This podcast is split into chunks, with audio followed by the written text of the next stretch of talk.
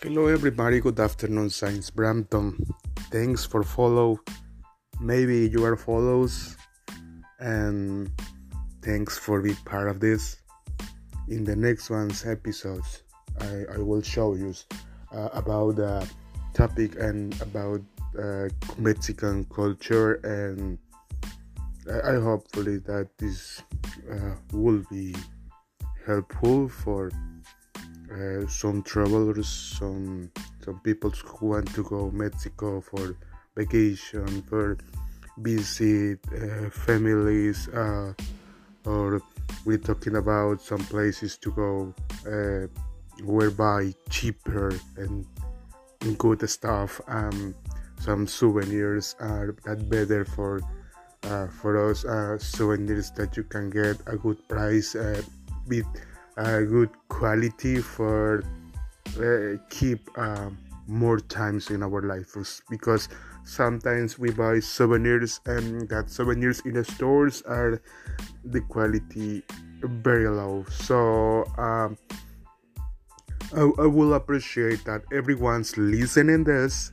I can speak german but I can speak uh, a little bit of italy so you can barely this for for the people in Italy. So, thanks.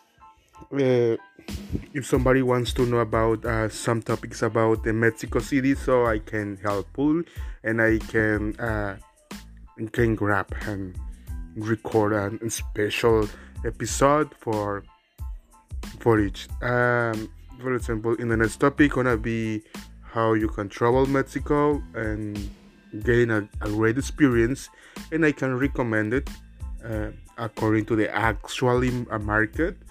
I, I can recommend it you uh, the places where you can go or which is better.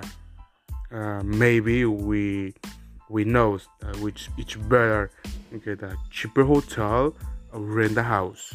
Uh, you can rent a house uh, with all commodities, with all amenities better and cheaper than hotels. You can you can be a good travel and save money.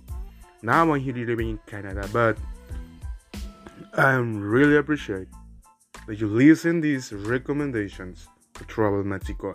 Now go on. We'll dedicate all this news chapter to the people who want to travel Mexico City. Thanks for everything. Thanks for listening. Follows and I'm accepting your emails maybe and some comments and testings about every chapter uh, this uh, this podcast. Okay, so the next chapters will be talking about different ways to travel Mexico City. Thanks to everyone. Have a good afternoon. It's the winter in Canada is minus one. It's 4:33 p.m. Thanks for listening. Thanks for follow us. And we're gonna be in contact soon. I appreciate you have. Bye bye. Good vibes.